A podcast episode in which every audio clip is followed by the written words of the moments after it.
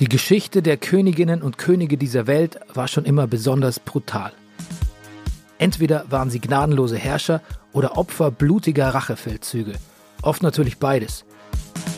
Dazwischen finden wir, von langsamen Vergiftungen bis zu schnellen Hinrichtungen, die ganze Palette menschlicher Grausamkeiten. In diesem Podcast widmen wir uns den aufsehenerregendsten Fällen royaler True Crimes. Mein Name ist Bernie Meyer und das ist Kill Royale.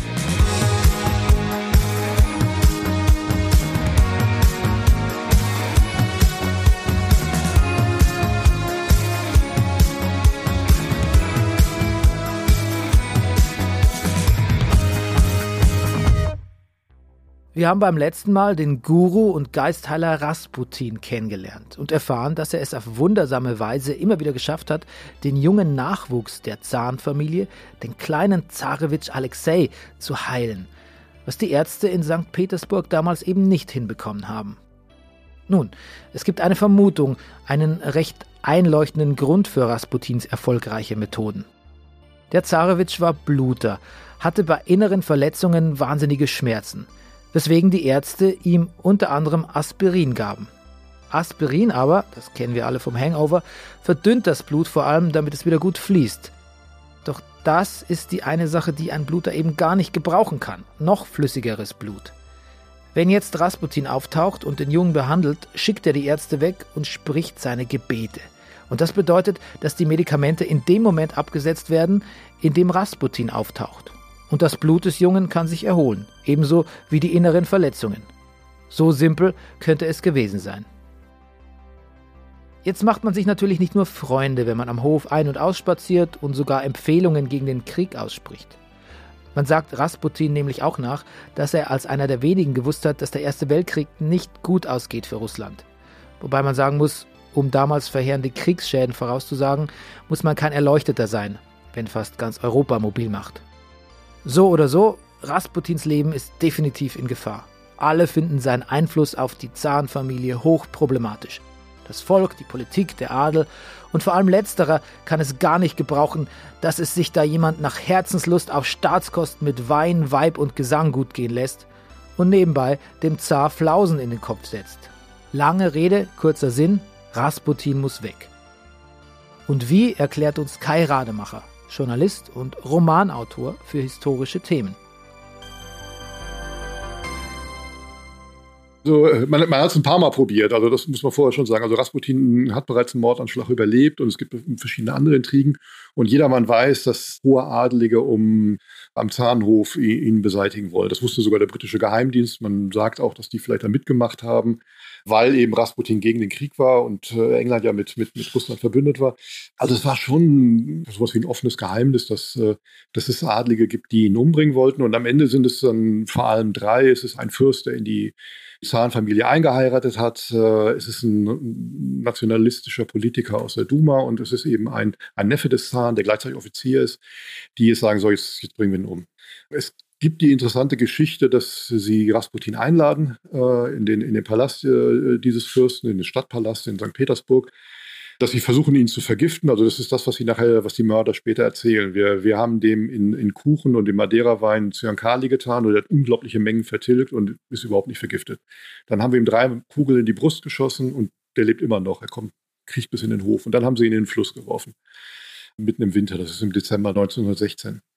Tatsächlich ist so, ähm, es gibt kaum eine Untersuchung danach. Die Polizei hat diesen Fall nur ganz, ganz äh, flüchtig untersucht, weil eben das bis in die höchsten Kreise hineinging, bis in den, in den, zum Zahnhof. Was man aber gemacht hat, war eine Obduktion. Man hat den Körper einmal untersucht von Rasputin. Rasputin ist tatsächlich zu Tode geschlagen worden, vielleicht sogar gefoltert worden. Also man hat ihn erschlagen.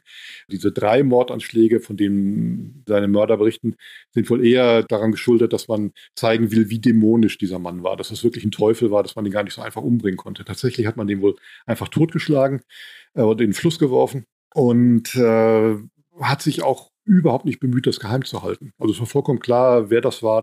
Das war eigentlich ein offenes Geheimnis äh, am Hof. Und auch da reagiert Nikolaus ja wieder fatal. Also äh, er bestraft die Mörder nicht oder nur ganz leicht. Also dieser Offizier zum Beispiel wird äh, an die persische Grenze versetzt. Der, der Fürst selbst, der muss auf seine Landgüter gehen, aber ansonsten passiert nicht, nicht viel. Und ansonsten verfolgt er die Mörder nicht. Und damit verliert er wieder an Ansehen. Er verliert an Ansehen äh, innerhalb des Adels, weil die sagen, der ist so schwach, äh, es mussten andere helfen, erst diesen, diesen Mönch zu beseitigen. Und gleichzeitig verliert er weiterum Rückhalt im Volk, weil man bei den Bauern gedacht hat, Rasputin ist einer von uns. Ne? Das ist ein heiliger Mann, das ist ein, äh, ein Mann der Kirche und er kommt aus dem Bauernstand. Also hat man ihn zumindest gesehen. Das heißt also, da ist es wieder wie 1905. Also er macht es den eigenen Anhängern nicht recht. Die verachten ihn eher wegen seiner Schwäche. Und äh, im Volk wird er dann noch verhasster.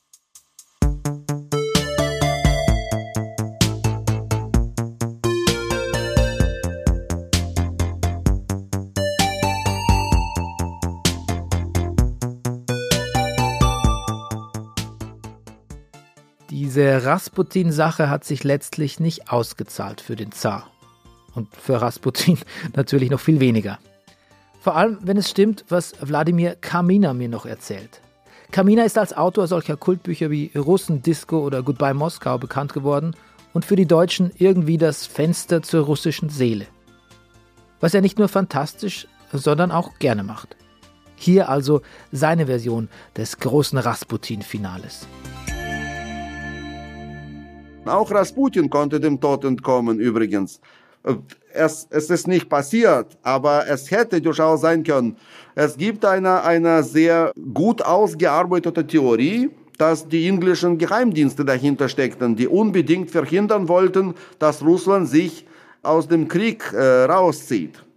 Der, der mhm. englische Botschafter sollte sogar anwesend sein bei diesem Mord, wo sie dem Rasputin zuerst äh, die vergifteten Kekse mhm. mit Cyankali äh, vergifteten Kekse äh, verfüttert äh, und, und danach noch auf ihn geschossen haben und dann noch in den See geworfen und der war noch, trotzdem, der lebte noch. Ich glaube, irgendwelche Körperteile von ihm sind noch immer ähm, in der Ausstellung die Reste der russischen Monarchie zu sehen in, der, in St. Petersburg.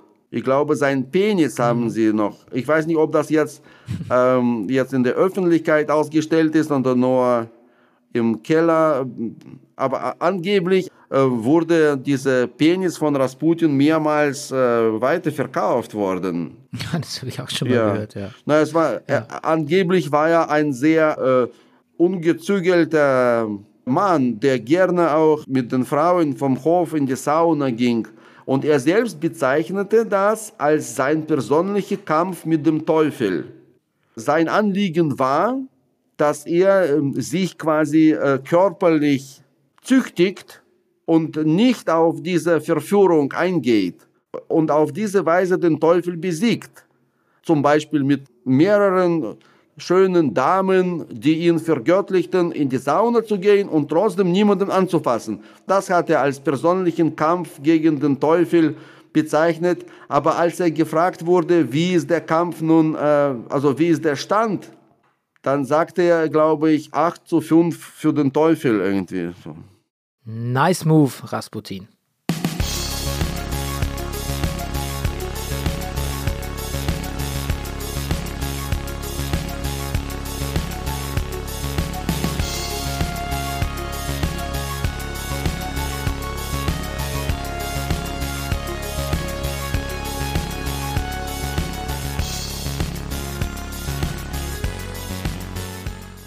Rasputin ist weg, aber das Machtvakuum am Hof des Zaren bleibt bestehen und weitet sich immer mehr aus. Das Volk, die Adeligen, eigentlich alle sind unzufrieden, geradezu abgefuckt. Aber einer kriegt das nicht so richtig mit, für den das eigentlich nicht so unwichtig wäre. Nikolai II., der Zar himself. Also ich, ich, glaube, er hat äh, bis zuletzt nicht bemerkt, äh, wie die, wie die Situation war. Ich meine, das hat er mit Wilhelm II. auch gemeinsam dass sie überhaupt nicht erkennen, äh, wie ernst die Lage ist. Und ähm, er, er glaubt immer noch, dass er den Krieg gewinnen kann. Also er glaubt, dass, dass er weitermachen kann. Ein Krieg, der eigentlich für das Zahnreich nicht mehr zu gewinnen ist. So. Und der im Volk inzwischen total verhasst ist. Also wir haben 1917 überhaupt keine patriotische Stimmung mehr. Also diese ganze, ganze Begeisterung ist weg. Ein erheblicher Teil des Landes ist ja auch schon besetzt worden. Die, also die westlichen Regionen sind äh, von, von, von, deutschen Truppen besetzt worden. Man hat Wirtschaftskraft verloren, man hat bereits mehrere Millionen äh, Leute verloren und äh, die, die Wirtschaft des Zarenreiches selbst ist schwer getroffen. Also es, es gibt Hunger in St. Petersburg, die Leute stehen für Brot an. Das heißt, das ganze Volk ist kriegsmüde, man will den Krieg nicht mehr.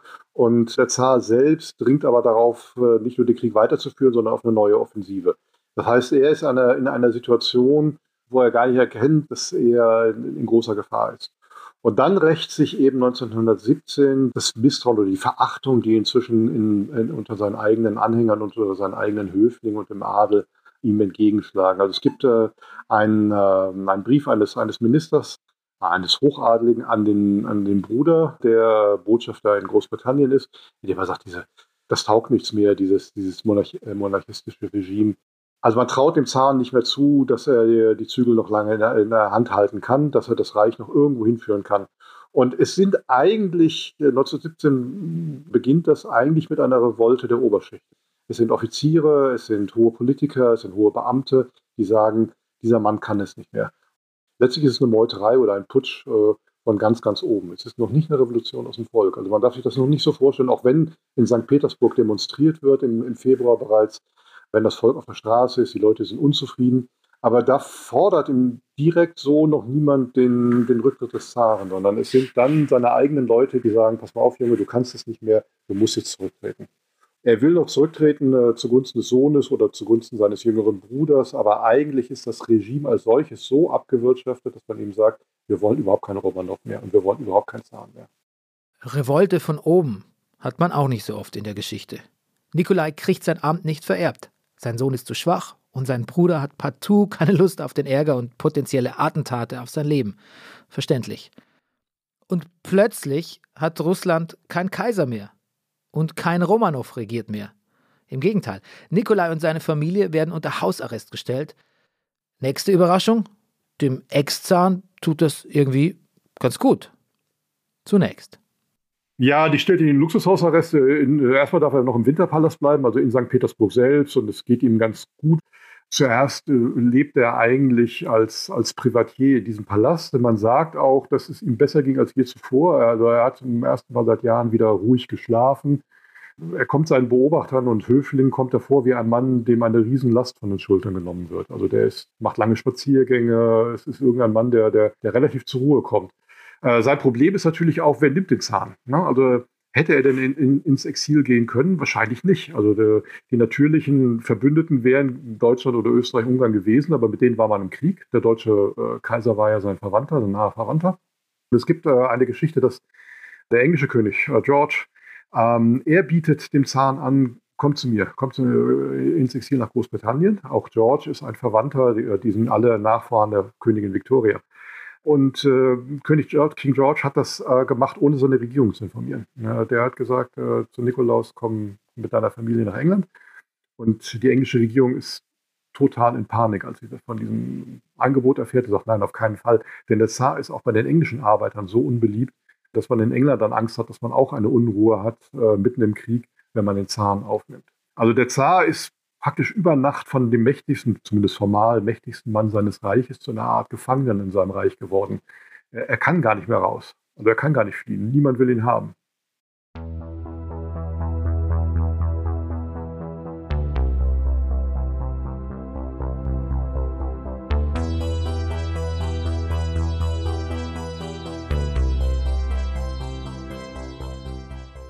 Bisschen Hausarrest hier, bisschen spazieren gehen da, nicht schön, aber gibt's Schlimmeres nach so einem Jobverlust. Wenn's nur so geblieben wäre. Aber das ist jetzt der Moment, in dem Lenin auf der Bildfläche erscheint und die Bolschewiki mitbringt. Und jetzt wird's ungemütlich.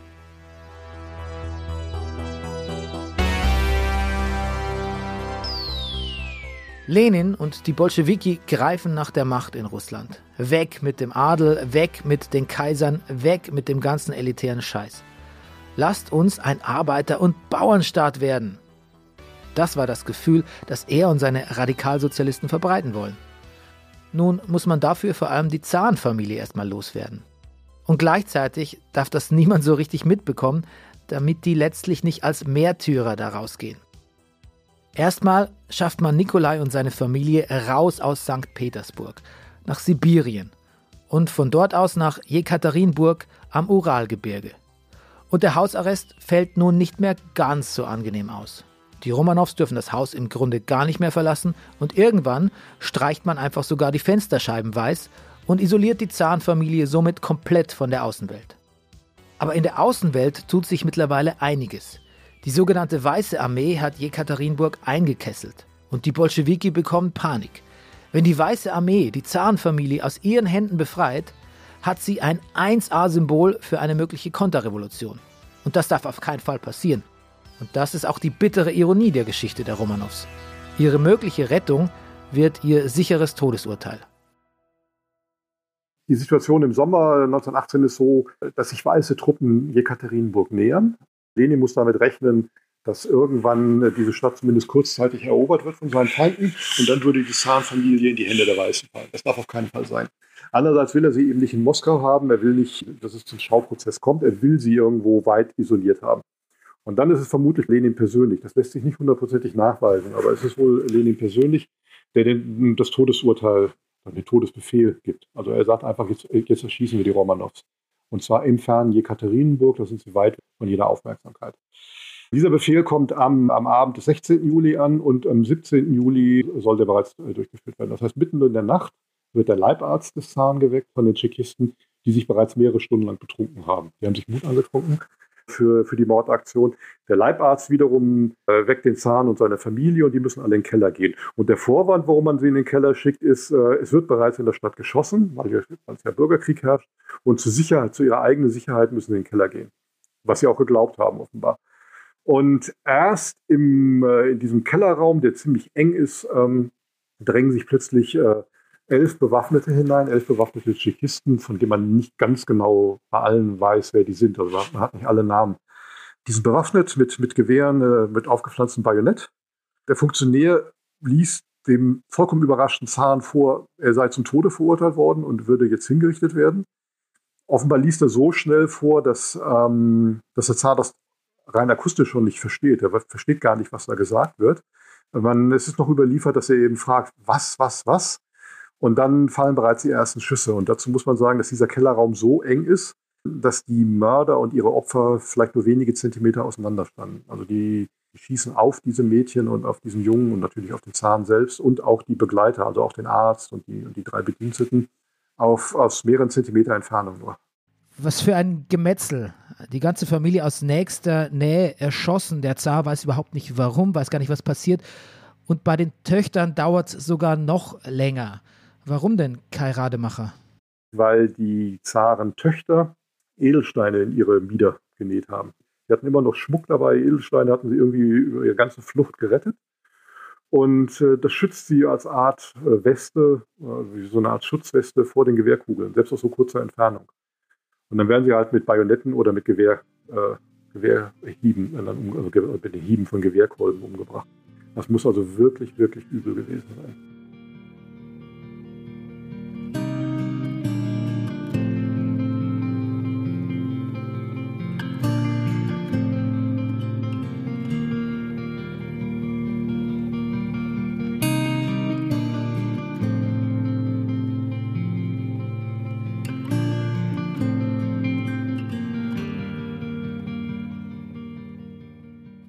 Und da wird sie einfach so mit größtmöglicher Rücksichtslosigkeit ausgelöscht.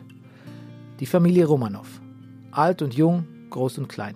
Kein Romanow darf am Leben bleiben. Ein Massaker, kann man nicht anders nennen. Die Leichen werden schnell verscharrt. Niemand soll die finden. Bloß nicht zu Märtyrern werden lassen, ist das Credo. Zehn Jahre später werden die Überreste der Zahnfamilie gefunden und langsam enttarnt sich, wie radikal Lenins Bluthunde davor gegangen sind. Doch es bleibt dabei. Das Jahr 1918 markiert das Ende dieser Dynastie. Was ist davon heute, 100 Jahre später, noch übrig? Also es ist natürlich so, äh, dass genau das eingetreten ist, was Lenin dann letztlich befürchtet hat. Also äh, ja, ja, die sind natürlich viel, viel besser als wahrscheinlich zu ihren Lebzeiten angesehen. Also sie sind ja inzwischen heilig gesprochen. Innerhalb der orthodoxen äh, Kirche äh, sind sie Heilige seit, seit ungefähr 10, 12 Jahren. Es sind Monumente in Jekaterinburg errichtet worden. Die wenigen Gebeine, die man noch bergen konnte nach all diesen gruseligen Aktionen, äh, sind in der Grabkapelle der Romanows äh, beigesetzt worden. Also heute ist der letzte Zar, das hat natürlich ideologische, moderne Gründe, wieder hoch verehrt und ist jemand, den und, und seine ganze Familie ist jemand, den man eher als Heiligen und als Opfer einer schlimmen Zeit dann äh, verehrt und nicht als jemanden, der, der das Reich in den Ruin geführt hat und der sein eigenes, äh, seine eigene Familie ja auch dann in den Ruin geführt hat. Also sein Image ist wahrscheinlich heute äh, viel, viel besser, als es je, je, je zu seinen Lebzeiten war.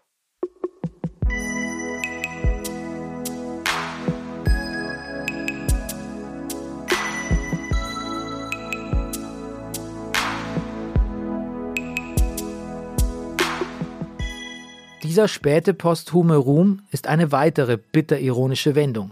Denn die Romanows waren gar nicht so cool, genauso wenig wie die Bolschewiki übrigens. Doch durch ihre brutale Ermordung stehen sie heute besser da als damals.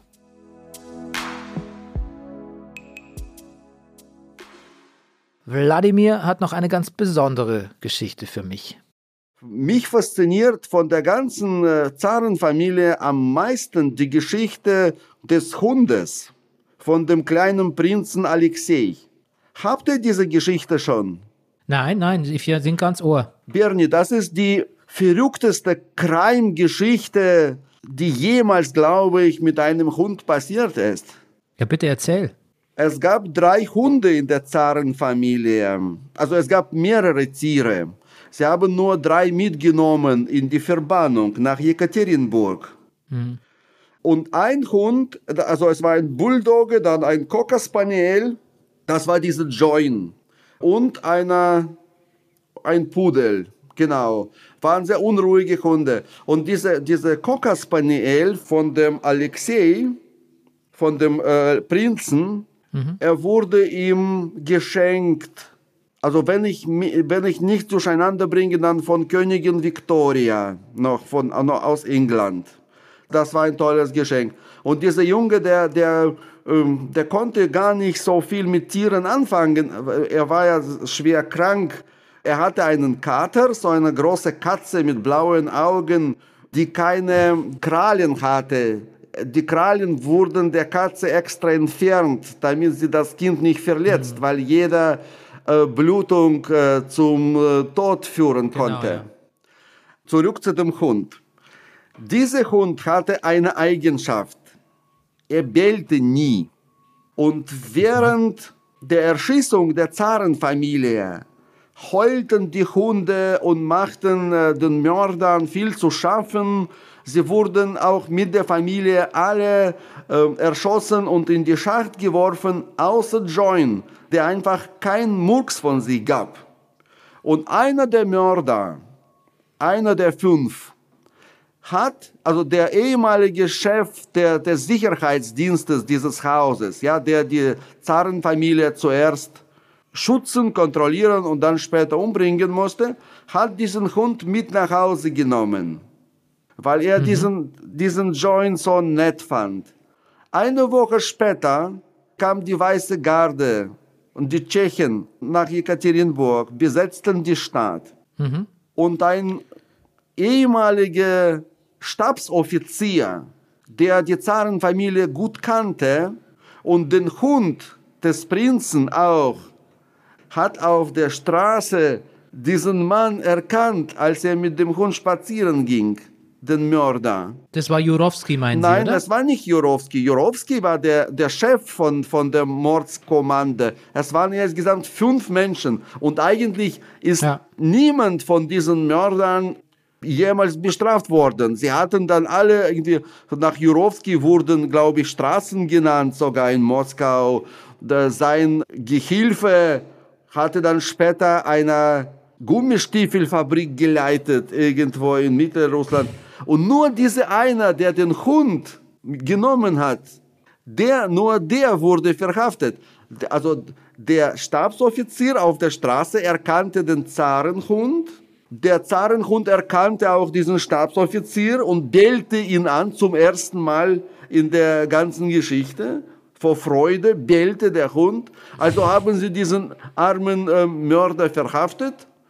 Ähm, er hat ihnen alles erzählt. So, so haben auch die Weißen erfahren, wo die Zarenfamilie äh, liegt, die Ermordete. Er selbst äh, also er wurde nicht hingerichtet, aber er, er kam dann nicht mehr lebend aus diesem, aus diesem Knast. Und den Hund hat Oberst Rodzjanko an sich genommen, ein weißer Offizier, der dann mit diesem Hund und mit der ganzen Armee immer weiter rückwärts stolperte, Russland verließ, auf Umwegen nach England kam und Georg V. den Hund überließ als Beweis, dass Romanows Familie tatsächlich ermordet ist. Oh. Und der Hund kam nach dieser unglaublichen Reise zurück in seine Heimat und hatte noch ein langes Leben und wurde begraben auf dem königlichen Hundefriedhof, wo die ganzen vierbeinigen Freunde der britischen Monarchie seit Jahrhunderten begraben werden. Da liegt auch Join, der letzte Hund der Romanows Familie, der Liebling von Alexei.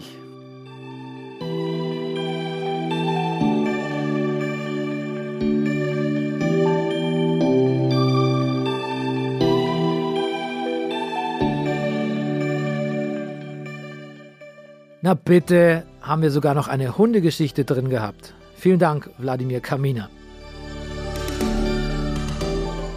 Wir lernen, Mitglied der Zahnfamilie zu sein, ist zu keinem Zeitpunkt ein Zuckerschlecken.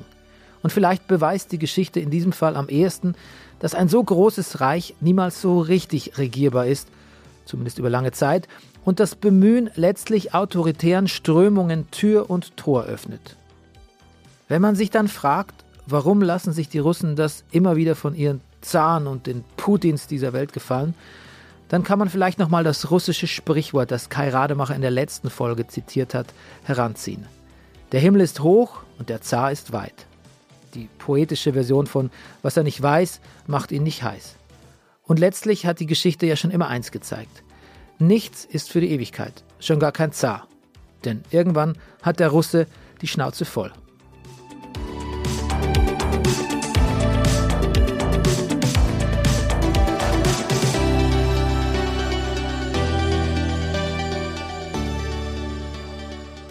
Nächstes Mal bei Kill Royale